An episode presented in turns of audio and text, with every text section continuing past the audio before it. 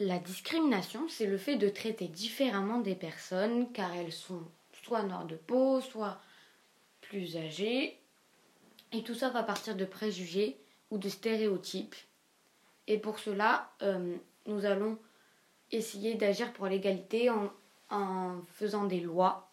Donc comme la loi de 2005 qui va obliger les entreprises à employer des handicapés.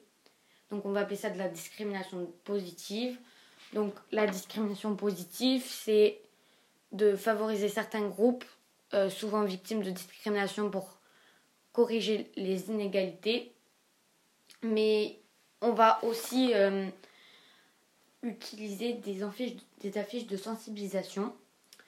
Donc euh, ça sera pour sensibiliser les gens et tout ça va partir d'un engagement, donc le travail des bénévoles dans des associations comme la LICRA, donc la Ligue internationale contre le racisme et l'antisétisme.